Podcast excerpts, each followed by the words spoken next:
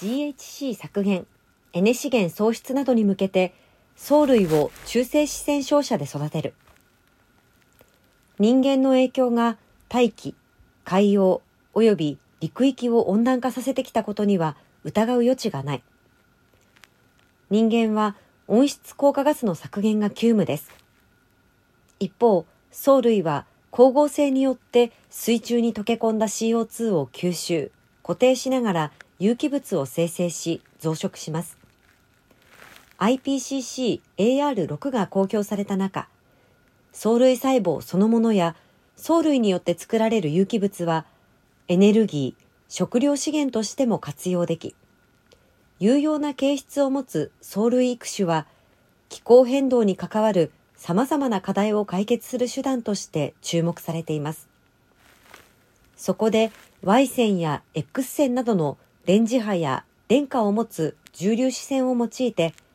藻類の遺伝子変異を促します。従来の育種方法では高エネルギーの電磁波や重粒子線を照射することにより遺伝子配列に何らかの変異を誘発し変異を持つ細胞集団の中から処方の形質の細胞を選抜します。電磁波や重粒子線は物質中の透過性が低く、培養液中で生育する藻類に照射しようとしても、液表面の一部の細胞にのみ照射され、液中の他の多くの細胞には効果が及ばない点が課題でした。NTT とユーグレナは13日、透過性が極めて高く、培養が必要な生物にも不規則かつ効果的にエネルギーを加えられる中性子線を活用し、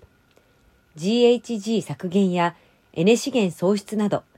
気候変動に関わる課題解決を目的とする藻類育種技術、藻類が有する CO2 吸収、固定能力やバイオ燃料の原料となる油脂生産能力などの有用な形質を中性子線照射による遺伝子変異導入によって高める技術の実証実験を開始しました。高有用性藻類を育種、生産できれば、食料資源や農林水産飼料の創出といった課題解決も期待されます。